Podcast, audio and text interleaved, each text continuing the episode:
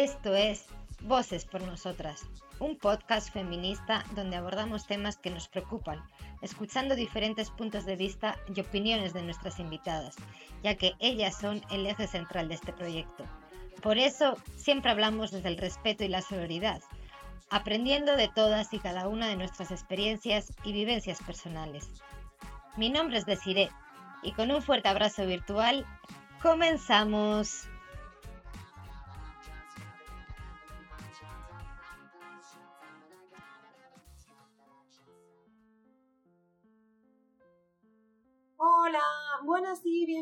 A un nuevo episodio de Voces por Nosotras.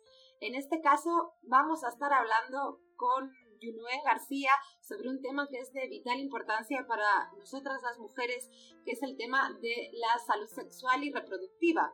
Por eso te doy también una súper calurosa bienvenida, Yunuel. Gracias por compartir tu tiempo con nosotras, por compartir tus conocimientos, porque ella es médica general, es egresada eh, por la Universidad de Medicina y Cirugía de la UAPJO.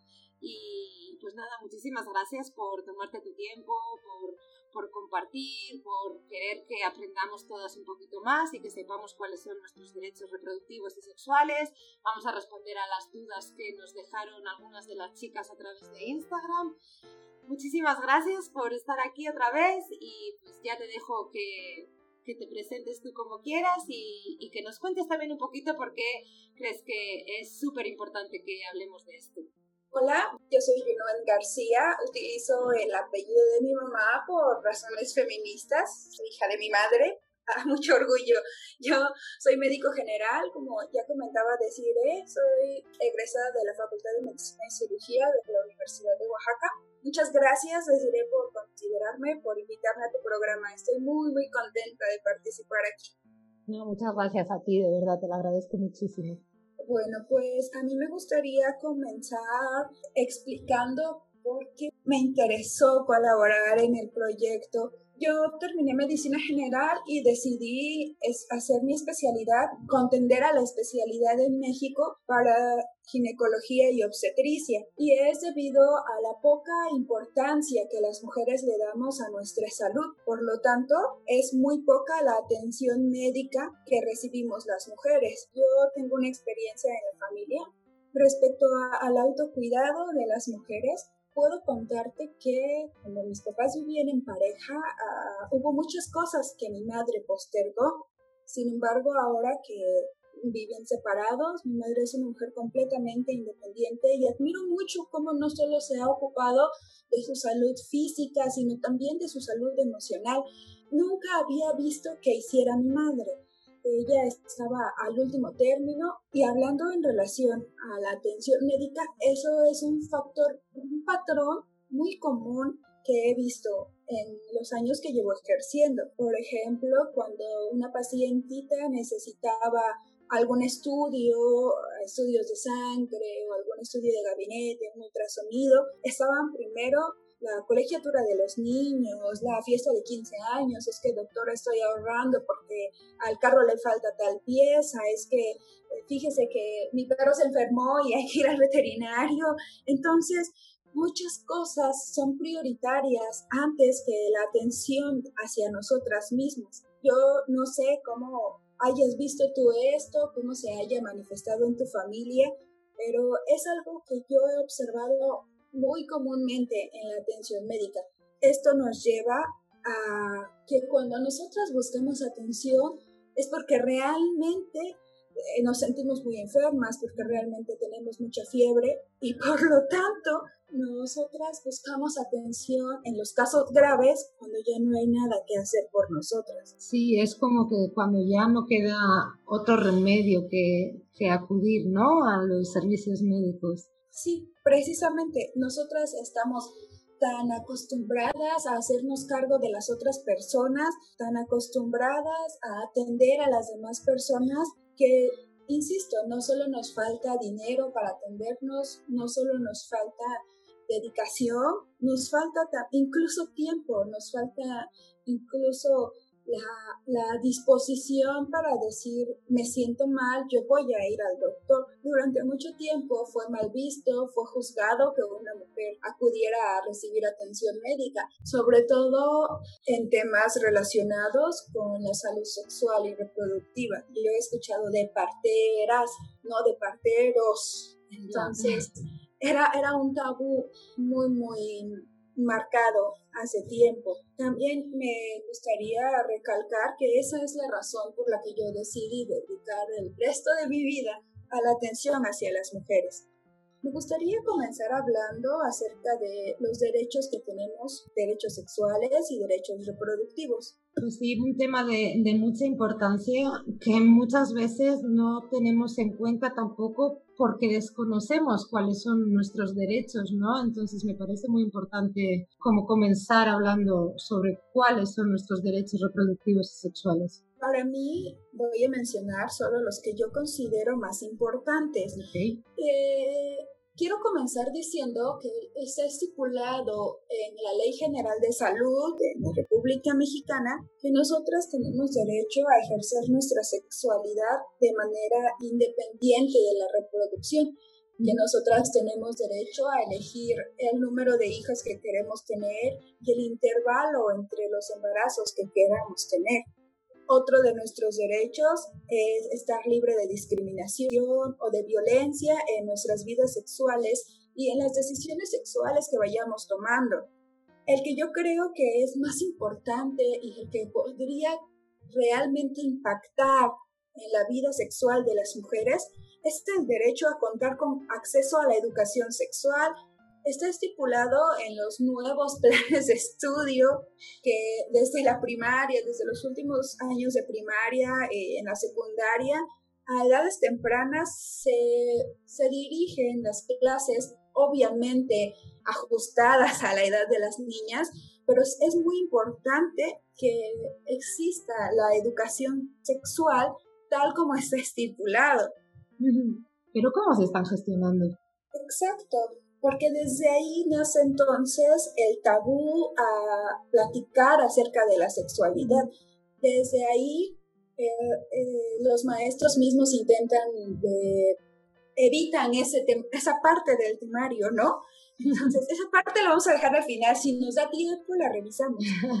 Y a mí me parece muy importante hacer énfasis ahí, cuando tuve la oportunidad de impartir talleres hacia adolescentes en la comunidad donde hice el servicio social, yo tenía toda la intención de hablar acerca de las, diversas formas de ejercer nuestra sexualidad. Intenté abordar el tema de la masturbación, intenté expresar ¿no? las diferentes formas que tenemos de expresar nuestra sexualidad como tal, de ejercer nuestra sexualidad haciendo énfasis en que solamente conociendo las maneras podemos decidirlo, solamente sabiendo qué cosas hay en el mundo, podemos elegir cuál de ellas es buena para nosotros. Sin embargo, fue tan señalada, no solo por las madres de familia, también por los padres de familia en una reunión del pueblo, bueno, porque no están acostumbrados a hablar de sexualidad y muchísimo menos que una mujer les hable de sexualidad. Entonces, bueno, ¿para qué decir que sí tuve bastantes problemas en la intención de, pero creo que se sientan precedentes. Creo que al menos alguno de los adolescentes con los que pude compartir pudo tener la sexual, pudo entender la sexualidad, pudo quizás entender que no es malo, entender que tal como está escrito, nuestra sexualidad la podemos disfrutar de manera responsable independientemente de la reproducción, que no es malo, que no es incorrecto, que no nadie los va a castigar. Sin embargo, para que el ejercicio de nuestra sexualidad pueda ser de manera responsable, tenemos que estar primero conscientes y segundo informados. Sí, completamente, completamente de acuerdo con, todo lo que dices, además. Es, es, de, es de vital importancia que, que se abran esos espacios, sobre todo, y como dices, ¿no? Que, te pasó donde estabas eh, haciendo tu, tu, servicio social. Al final se debe a que pues esos padres y madres tampoco han tenido nunca una educación sexual y que además una mujer no casada que se siente libre de hablar de sexualidad como de algo normal, no por el simple hecho de tener hijos, hijas, sino como que la sexualidad forma parte de nuestra vida desde que nacemos. Entonces, eh, no debería ser un tema tabú, pero pues es un proceso largo, ¿no? Que muchas veces educación es también para personas adultas que, que por sus circunstancias tampoco recibieron nunca una educación sexual, entonces pues es, también entendible como su posición al respecto, pero es más un problema estructural. Por supuesto. Un meme que circulaba cuando yo iba a la secundaria, hace algunos años ya, decía que en la escuela no debería haber educación sexual, no deberían haber, no deberían existir clases de educación sexual, a menos que los maestros quisieran aprender algo, haciendo referencia a que como adolescentes estábamos mucho más mal informados del ejercicio de la sexualidad.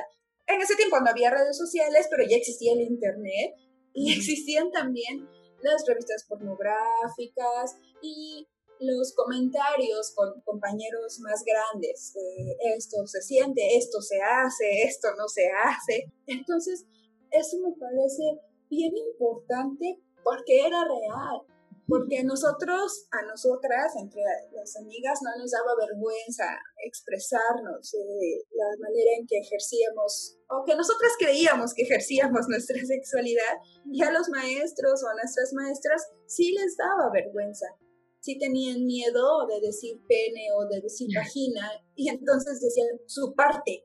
Y cosas así bien marcadas. Y la otra cosa es que por generaciones nosotras no hemos sido más que un medio para obtener hijos, sobre todo hijos varones. Entonces me tocó escuchar de una de mis familiares muy cercana preguntarle a su hija, cuando se enteró que tenía relaciones sexuales, le decía, ¿y cuántos hombres piensas que te van a ver? Pues la muchacha lloraba y se preocupaba, pero es porque ella sí la habían educado. Yo crecí con la idea del aborto muy presente, muy visible, digamos, pero por ejemplo a mis tías, a mi abuela, le escandaliza muchísimo. No aprendieron eso, porque para ellas una mujer insisto, es un medio para reproducirse, para obtener hijos varones, con el machismo muy, muy marcado. Entonces, si para mí es todo un proceso aprender, de construirme, entonces si para mí el tema del aborto ha sido, he tenido que ir aceptando, ir comprendiendo otros asuntos, para mi mamá, para mi abuela, ha sido muchísimo más complicado. Entenderlas a ellas el no juzgar a otras personas que no comparten nuestras ideas, creo que es también nuestra chamba. Creo que es también parte de nosotras que ya pudimos tener más acceso a educación sexual. Creo que también es nuestra chamba compartirla con quienes no han tenido acceso a esta el aborto ha existido desde hace muchísimo tiempo, pero tampoco estamos preguntándonos si es bueno o si es malo. Creo que podríamos hablar mucho, mucho tiempo acerca del aborto, pero creo que el detalle está en cumplir con los, nuestros derechos de recibir atención médica de calidad, adecuada, digna, decidir por nosotras mismas y, y reducir la mortalidad materna. Entonces no, no es si es bueno, tampoco es si es malo, es que se realiza, ha pasado durante mucho tiempo y todas tenemos el derecho a tener atención médica. Nuestro derecho es tener acceso a servicios médicos, que estos servicios deben otorgarse eh, con calidad, con una palabra que me encanta, que es calidez. Mm, Tiene que, tenemos que recibir la, el trato de una manera adecuada y sobre todo de una manera digna. Sí, y esto que comentas está un poco ligado también a uno de los puntos que, sé que, quieres abordar en esta plática, que es el, tema de, la violencia obstétrica, ¿no? Cuando realmente no estamos recibiendo ese servicio de calidad y de calidez. Es, es muy importante para mí hablar acerca de eso, porque aunque pareciera increíble, yo creo que todas nosotras en algún momento hemos sido discriminadas por nuestro género, por nuestra forma de ejercer nuestra vida sexual, incluso por el mismo personal de salud. No sé si tú hayas tenido alguna mala experiencia. Yo por fortuna no he sido discriminada en ese caso, pero como médico sí hay muchas cosas que considero que hacemos mal. Sí, yo sí he tenido, cuando en una ocasión me atendió en, en el Seguro Social, bueno, cuando yo vivía en España, el, el ginecólogo que me asignaron en aquel momento era un señor, ya típico señor de 60 años que da igual lo que pasa alrededor. Y me empezó a hacer comentarios como que, que además en, esto fue hace años ya y como, ah, no, pues estás aquí es porque tú quieres, porque no sé qué.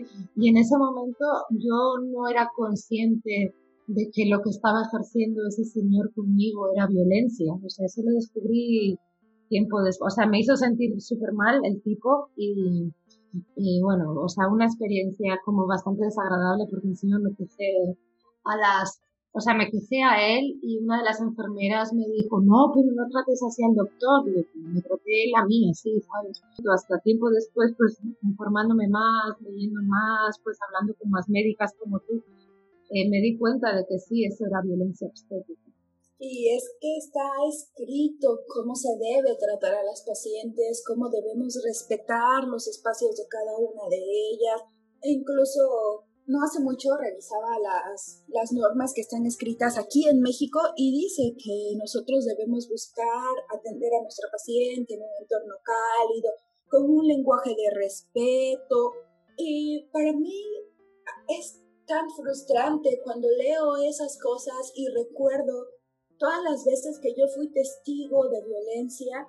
Yo recuerdo que ah, en un lugar donde hice prácticas hace ya varios años había un ginecólogo varón que cuando las mujeres en el parto gritaban, decía, y decían, es que me duele, un ginecólogo, pues es que le va a doler, señora, es un parto. Yo solo yo no he tenido ningún parto, nunca. Yo no puedo decir que tanto duele un parto, pero puedo decir que hay veces que los cólicos son insoportables. Tener un poco de empatía. Por supuesto, sobre todo, yo considero, sobre todo viniendo de un varón. Ya, sí, sí, sí.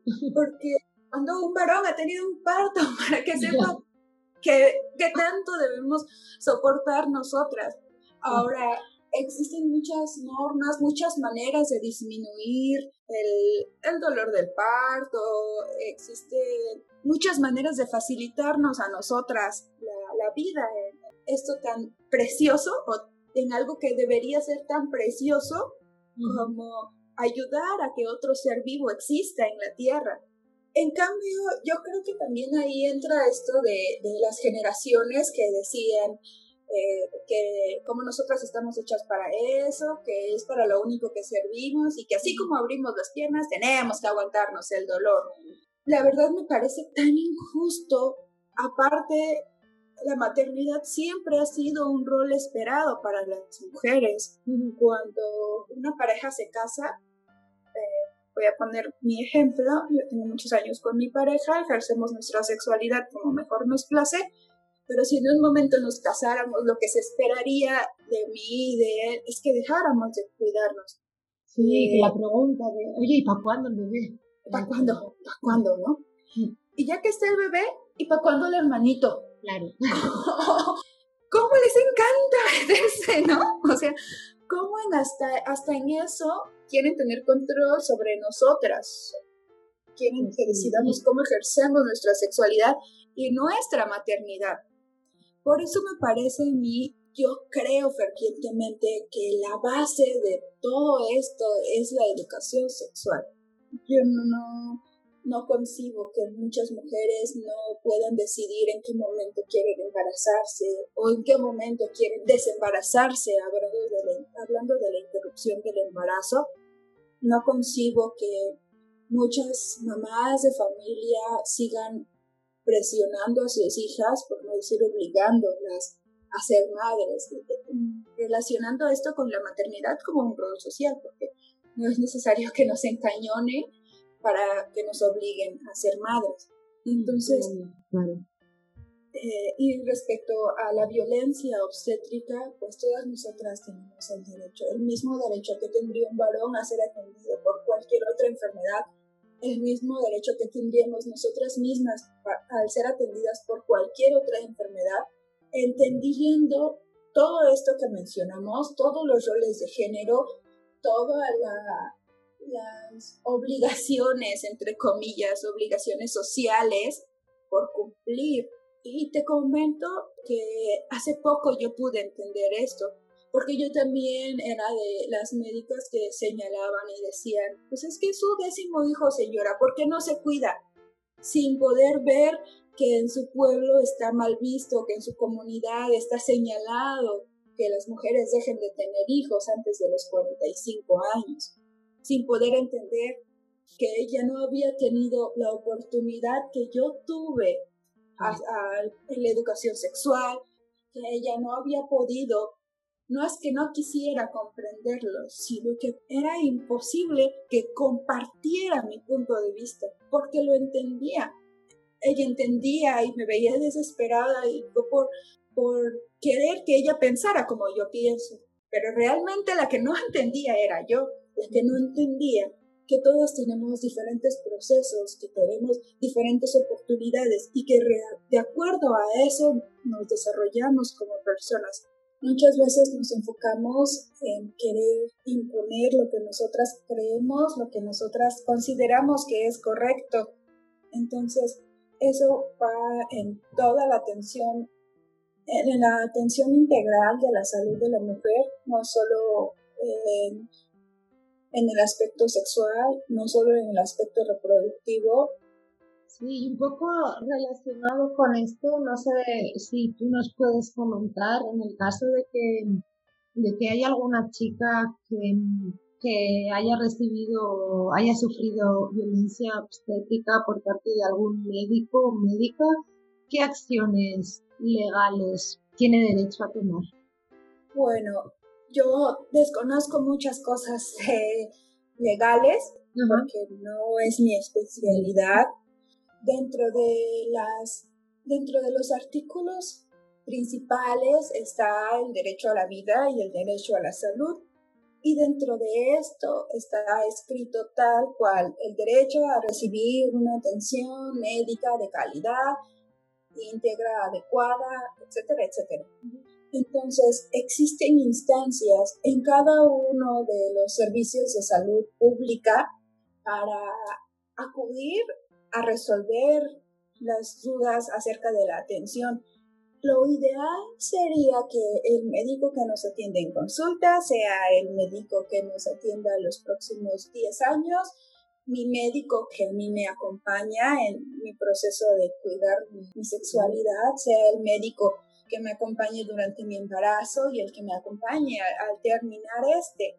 Pero en las instituciones públicas es muy complicado por los turnos, porque fulanito se fue de vacaciones y fulanito lo transfirieron. Y resulta que el médico al que yo más le tengo confianza ni siquiera estuvo presente y a mí me tocó que me operara el de guardia de fin de semana, de domingo, más querer, ¿no? Y este, entonces este tipo de situaciones generan primero desconfianza en las mujeres, porque no conocen al, doctor o a la doctora que los va a atender. Y después de eso, genera mucha incertidumbre con respecto hacia dónde podría canalizarse.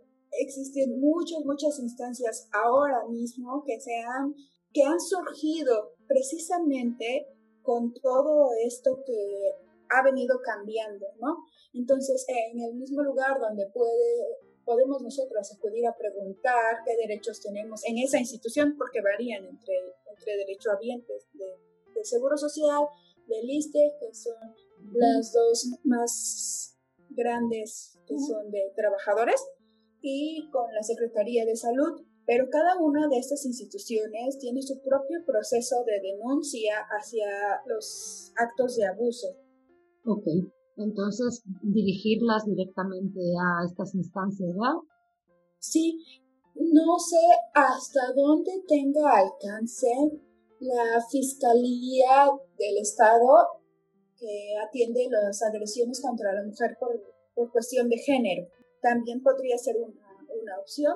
Ok, entonces ya con esto más clarito también, vamos a otro punto también que sé que es bien importante y que la verdad que la mayoría de, de nosotras, en lo que me incluyo, no, no sabemos muy bien cómo, cómo gestionarlo, ¿no? Y es el tema de, de la prevención de, diferentes enfermedades, en este caso centrado muy concretamente en el caso del, del cáncer cervicuterino. Pues el INEGI dice que en México la primera causa de muerte por cáncer de mujeres entre 25 y 65 años es el cáncer de mama y el cáncer cervicouterino le sigue muy, muy, muy de cerca. Yo ligo todo esto a que, como ya mencionábamos hace rato, pues las mujeres son diagnosticadas en etapas tardías de su enfermedad, a que nosotras por falta de educación, por miedo, por vergüenza, no acudimos a tiempo a, a recibir atención médica que creemos a charlatanes que nos prometen curar las enfermedades íntimas de la mujer, porque he visto un par de anuncios por el centro de Oaxaca. También, no sé si tú has escuchado, pero yo no me cabe en la cabeza aquello de los comerciales en televisión que existen para la niña, para las niñas bien. De unos de, de toallas sanitarias, de de que hablan sobre la virginidad, de no sé qué, de los tampones, una cosa que eh, yo lo denunciaría. Es tan grotesco, tan grotesco, que parece chiste, pero es anécdota, ¿no? Entonces, este, pues como es un tabú para nosotras hablar de sexualidad, eh, ¿qué van a pensar de mí? ¿Qué va a pensar el doctor que me ha visto desde que tengo dos meses? ¿Qué va a pensar si yo llego con una enfermedad de transmisión sexual, con una infección vaginal? Yo creo que lo que tendríamos que pensar es que alguien te contagió y a ese alguien otra persona se la tuvo que haber contagiado. A veces no somos nosotras mismas, sino nuestras parejas las que tienen conductas sexuales de riesgo abordarlo desde, desde el área médica completamente, puedo comentarte que para la prevención del cáncer cervicouterino, lo más, más importante es, así entre muchas comillas, no tener conductas sexuales de riesgo. Pero ¿cómo vamos a saber nosotras qué es una conducta de riesgo y qué no es una conducta de riesgo? Entonces, una conducta de riesgo es en la cual nosotras no hemos usado preservativo. Nuestra pareja no ha usado preservativo, porque el factor de riesgo más, más importante ligado al cáncer es la infección por virus del papiloma humano. El, el virus del papiloma humano es un virus que se transmite a través de las relaciones sexuales. Ahora, hemos encontrado virus del papiloma humano en la garganta o en el ano, pero en la garganta y en el ano no generan cáncer cervicouterino, solamente lo generan a través de las relaciones sexuales coitales, pene-vagina, ¿ves? Con nuestras palabras favoritas ahora. Entonces, por eso una de las estrategias de prevención que ha tomado el gobierno federal pues es precisamente la realización de citologías de Papa Nicolau, como se conocen coloquialmente. Pero ahí yo encuentro dos problemas muy, muy, muy grandes. El primero es que es mucho más fácil condicionar un apoyo de gobierno, de si usted no viene aquí, no le llega a fulanito apoyo, a explicarles a nuestras pacientes que en ese estudio nosotros podemos salvarle la vida. Y el otro, lo otro que considero va muy relacionado a esto, es que en el mundo el 80% de los cánceres en el mundo, hablando del cáncer cervicouterino, el 80% de los casos están dados por los países en vías de desarrollo, como México. Entonces, la guía mexicana, por ejemplo, dice que nosotros acudimos a realizar nuestra citología tres años después de iniciar la vida sexual activa o a partir de los 21 años, lo que ocurra primero.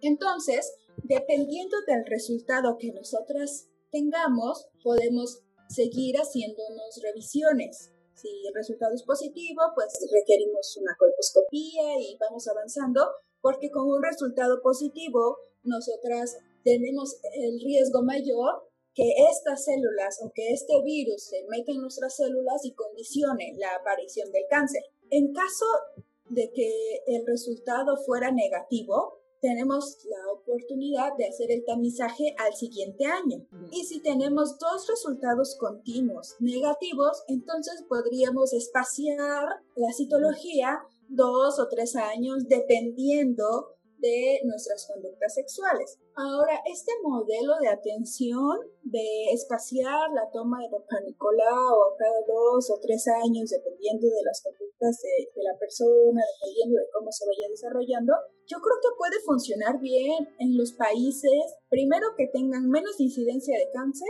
y segundo que tengan un sistema de salud eficiente.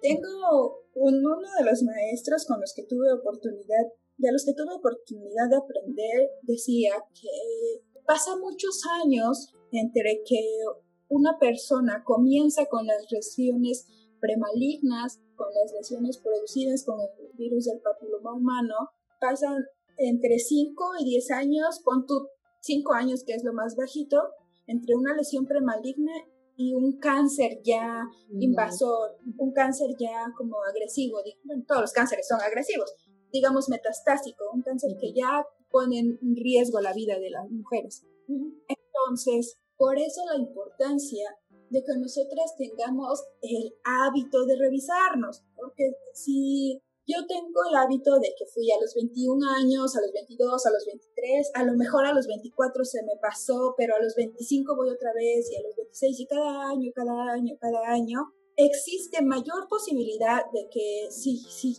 yo presento a los 28 años una lesión pequeña, a lo mejor no me, lo, no me reviso a los 28 ni a los 29, pero a los 30 segurito que voy, porque tengo el hábito de acudir a revisarme. Entonces, eh, cuando yo vaya, se puede detectar en etapas tempranas, se puede detectar la enfermedad antes de que esté en, en tanto riesgo mi vida.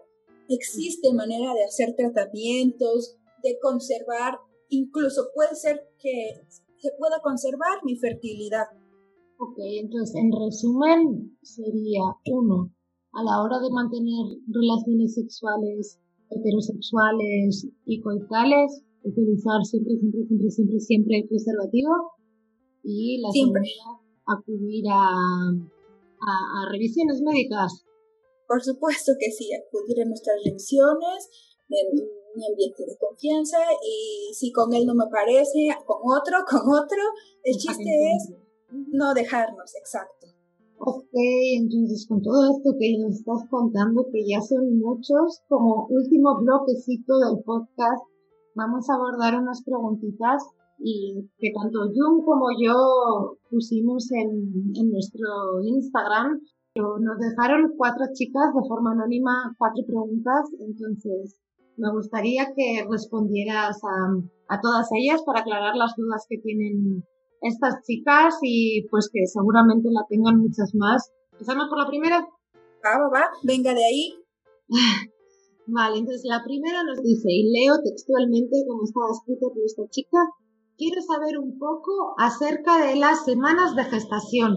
¿Cuándo es un feto, embrión y ya un bebé? Esa es la pregunta. Ok, bueno, entonces comenzamos con que el embrión es desde que se produce, desde que se produce la unión de los dos gametos, tanto del óvulo como del esperma. Desde entonces es un embrión.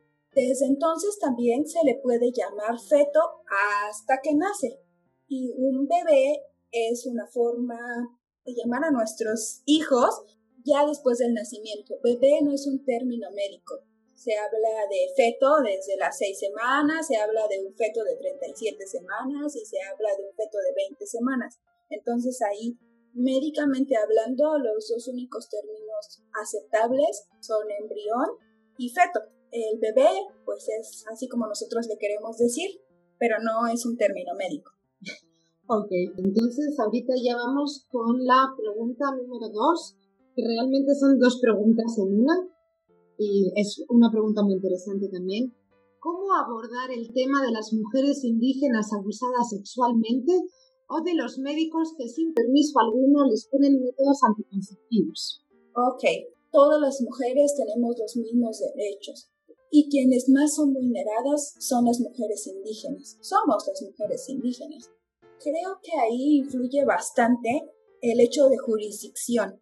Entonces hay que acudir otra vez directamente a las fiscalías dedicadas a la atención de la mujer por violencia de género para denunciar las agresiones sexuales. Esto es en mi muy poquito conocimiento de, del área legal hacia, la, hacia un abuso sexual. Lo que sí es real, lo que está escrito, es que una mujer que recibe o que, que es víctima de violencia intrafamiliar, de violencia sexual, de violencia reproductiva, al ser atendida por un médico, eh, existen formatos específicos que debemos realizar los médicos que atendimos a esta mujer.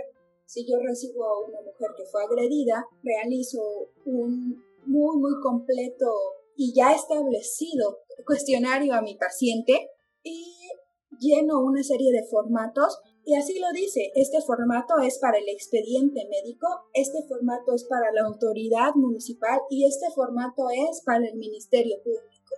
Eso sí se encuentra establecido en la ley de salud, en, dentro de las guías de práctica clínica, que son las guías que nos rigen a nosotros como médicos. Ya están los formatos para que nosotros podamos establecer que vimos a esta paciente, que la atendimos.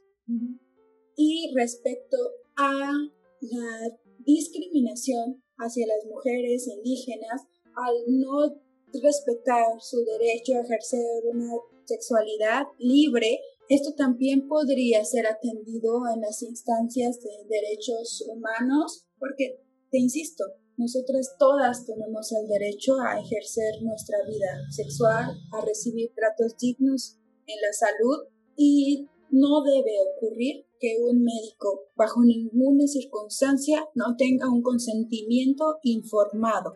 Todos los métodos anticonceptivos se deben colocar después de haber explicado a la paciente primero todas las opciones que tiene y la paciente debe decidir por cuál de ellas se inclina. Y debemos explicarles también los posibles efectos secundarios, qué podría pasar si esto, si lo otro. Así que antes de colocarle se, se hace igual un formato donde nosotros solamente ponemos el, nuestro nombre, el nombre del lugar donde se colocó el método, pero todo lo demás se llena por la paciente. La paciente debe poner su nombre, el método que eligió y firmar de que ella está de acuerdo en aceptar ese método anticonceptivo. Esa es la ley, eso es lo que debería pasar. Pero no siempre pasa. Pero no siempre pasa, exactamente. Entonces, con esta pregunta nos vamos nos vamos a la tercera pregunta, entonces, que es de otra chica que nos comenta el por qué no es normal o natural hablar de sexualidad con nuestros papás.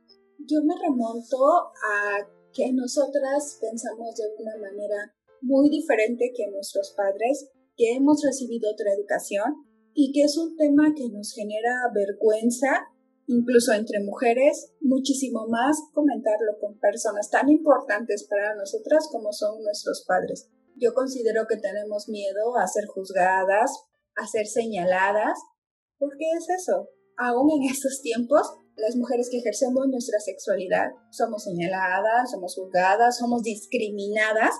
Así que considero que es esa parte la que nos pone una barrera para poder expresarnos abiertamente con nuestros padres, con nuestros familiares en general. También insisto en que hay que darles chance a ellos de vivir su propio proceso, de, construirse, de reaprender que ahora nosotras para nosotras la sexualidad no es solo una manera de crear hijos y traer bendiciones al mundo, Sí, es pues de lo que llevamos hablando al final, casi desde el inicio, ¿no? Que la base de todo está en la educación, no solo nuestra, sino de nuestros papás, de nuestras abuelitas, es parte de la reconstrucción que cada quien con su proceso y sus tiempos está, estamos viviendo.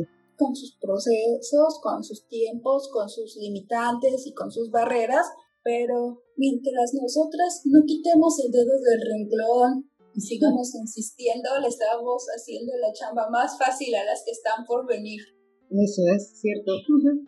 Ok, y entonces para que las que vienen después de ti igual no vivan lo que tú has vivido, lo que tus ancestras han vivido, tenemos aquí la, la cuarta pregunta también, esperemos que en algún momento esta pregunta no tenga ni por qué responderse porque la interrupción del embarazo sea legal, seguro y gratuito en todos los lados, pero ahorita no es el caso, entonces hay una chica que pregunta que cómo se puede disminuir el dolor de la interrupción del embarazo cuando se hace en casa con nosotros Muy bien, podemos utilizar medicamentos para el dolor, como los más comunes. En este caso está indicado el uso de ketorolaco, el uso de diclofenaco. Los más un poco más accesibles será el paracetamol, que es mi medicamento favorito en el mundo, aunque todos se burlen de eso, pero es bien importante también hacer énfasis en los datos de alarma, en los datos que indiscutiblemente requieren atención médica urgente, que es el sangrado muy abundante, que es la salida de secreción fétida a través de nuestra vagina y que es el dolor insoportable considero que un proceso como el aborto genera dolor, que va relacionado también con la edad de gestación del, feto. Y en general podemos utilizar cualquier medicamento, no está contraindicado más que la aspirina. Entonces, no a la aspirina, si son alérgicas a algún medicamento, evitarlo, porque el embarazo no las hace inmunes, pero eh, fuera de eso, cualquier otro medicamento puede ayudarnos haciendo otra vez énfasis en el sagrado abundante, el dolor muy intenso e insoportable y en la salida de flujos fétidos, esos forzosamente requieren atención médica porque pueden estarnos pasando alguna de las complicaciones que son posibles. Ok, y relacionado con esto, y ya para confirmarlo eh, por parte de, de, una médica, igual cuando una mujer toma misoprostol de forma oral y va a los servicios médicos diciendo que ha tenido un aborto espontáneo, no hay forma de saber qué es porque ha estado tomando miso. Ninguna, ninguna, ninguna. Sí, y sí, sí nos surge el miedo precisamente porque en muchos lugares está penado todavía. En Oaxaca ya no y esperamos nuestras próximas clínicas de interrupción legal del embarazo. Ok, pues con esto, bueno, creo que se han quedado como muchas cositas todavía como pendientes porque es un tema que da, que da para largo, pero entonces si, si alguna de las chicas tiene más dudas, más preguntas y más todo, si, si tú te animas igual a hacer como una segunda versión, yo te, daría nuevamente una calurosa bienvenida. Eh, agradezco mucho que, que hayas tomado este tiempo, pese a las circunstancias que, que nos rodean, de, estar aquí un ratito con, con, nosotras platicando un poco sobre, sobre nuestra salud sexual y, reproductiva, que como tú estás comentando desde el inicio, es algo que no prestamos atención en general y es un tema de vital importancia y que pues hemos visto igual, ¿no? Que las chicas tienen diferentes preguntas y yo también tengo diferentes preguntas. Entonces, nada, Jun, te agradezco muchísimo, muchísimo que con estas ganas de, colaborar nos hayas regalado este ratito de tu tiempo. Muchísimas gracias a ti también. Espero que con esto haya muchas otras más médicas, personas relacionadas al, ámbito de salud en las mujeres que quieran participar con nosotras y yo encantada, encantada de regresar a este espacio tan, tan bonito. Amo tu proyecto, muchísimas felicidades por esto Gracias otra vez por haberme invitado. Nos debemos el café. Nos debemos el café. si tienen alguna duda y quieren ponerse en contacto contigo, ¿cómo, cómo te encuentran? Ah, ok, podemos localizarnos a través de las redes sociales. Muchas gracias. Nada, pues nos estamos escuchando entonces en el próximo episodio. Bye bye. Muchas gracias por formar parte de este proyecto. Voces por Nosotras es un podcast realizado entre todas, por lo que si quieres participar como entrevistada en alguno de los episodios, puedes enviar tu propuesta a vocespornosotras.gmail.com, seguirnos en nuestra cuenta de Instagram voces.por.nosotras o a través de la página web Viaja con pasaporte.com diagonal podcast Voces por Nosotras. Nuevamente, muchísimas gracias de corazón y escuchamos nuestras voces en el próximo episodio.